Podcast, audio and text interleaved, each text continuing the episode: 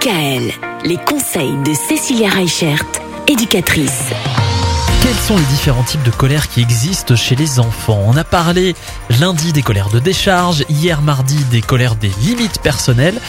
Aujourd'hui, on va parler d'un troisième type de colère avant, à partir de demain, d'aborder justement des, des, possibles solutions et de chercher à savoir comment on va pouvoir apaiser, comment on va pouvoir calmer ces colères. En tout cas, on va parler aujourd'hui des colères de frustration. Ça, c'est, j'imagine, les plus récurrentes. C'est ça. C'est celle qu'on trouve euh, le plus souvent, en fait, chez, chez les enfants jusqu'à 7-8 ans. Les colères de frustration, c'est les enfants, en fait, qui veulent quelque chose, mais euh, on n'assoubit pas. pas leur désir.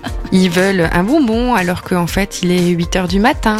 Ils veulent à tout prix manger des pâtes alors qu'on en a déjà mangé la veille. C'est ces petites frustrations qu'ils n'arrivent pas à gérer et qui deviennent vite monumentesques pour certains enfants parce qu'ils n'arrivent pas à mettre des mots dessus.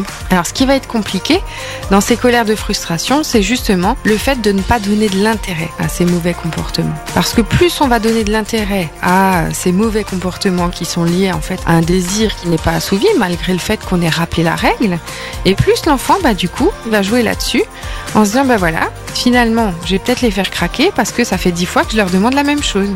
Et qui savent qu'à un moment donné, ils vont aussi réagir par rapport à ce mauvais comportement. Les colères de frustration, c'est ce qu'on a le plus souvent entre 3 euh, et 6 ans, du coup. Et donc, le meilleur moyen d'y faire face, c'est d'ignorer cette colère. On les ignore, mais le fait de les éloigner, de les mettre à l'écart, c'est pas forcément la bonne solution parce qu'ils sont encore plus frustrés parce qu'ils se sentent vraiment mis à part. Mais alors, il faut laisser, euh, il faut laisser l'enfant faire sa colère euh, devant tout le monde et ne rien dire. C'est ça.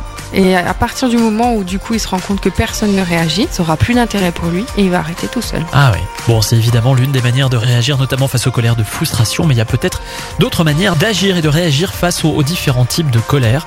Et on rentrera un peu plus en détail dans tout ça demain. Retrouvez l'ensemble des conseils de DKL sur notre site internet et l'ensemble des plateformes de podcast.